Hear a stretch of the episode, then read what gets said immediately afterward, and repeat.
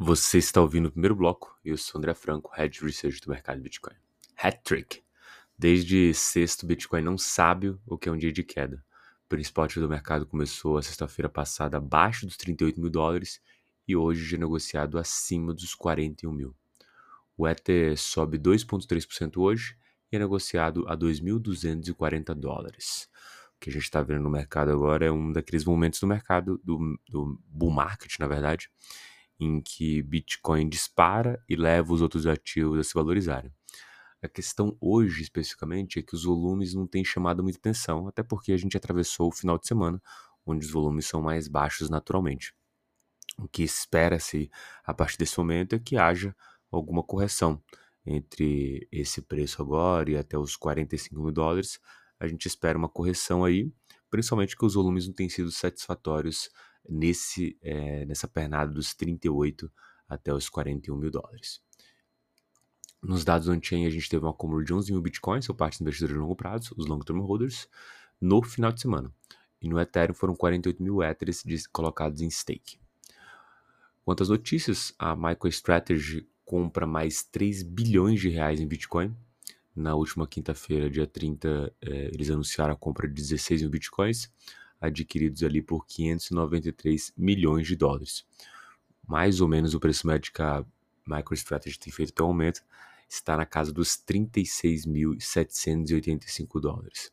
A empresa é, controla atualmente 174 mil bitcoins adquiridos por cerca de 5,2 bilhões de dólares.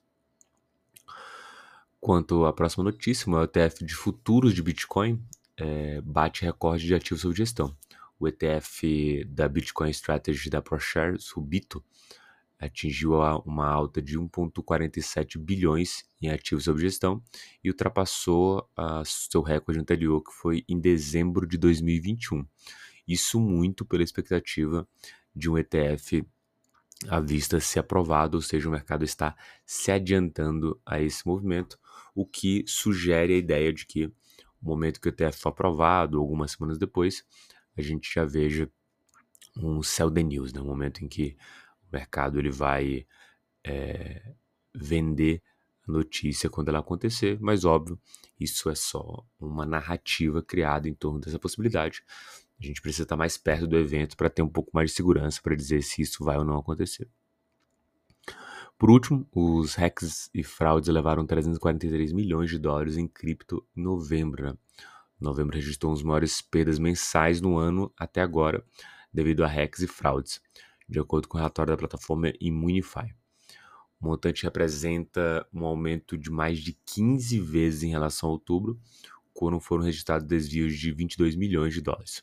No total, mais de 1,7 bilhão foram perdidos em hacks e rug pull no ano, em 296 incidentes, disse a plataforma Immunify. Perfeito? Muito bom dia a todos e um ótimo dia.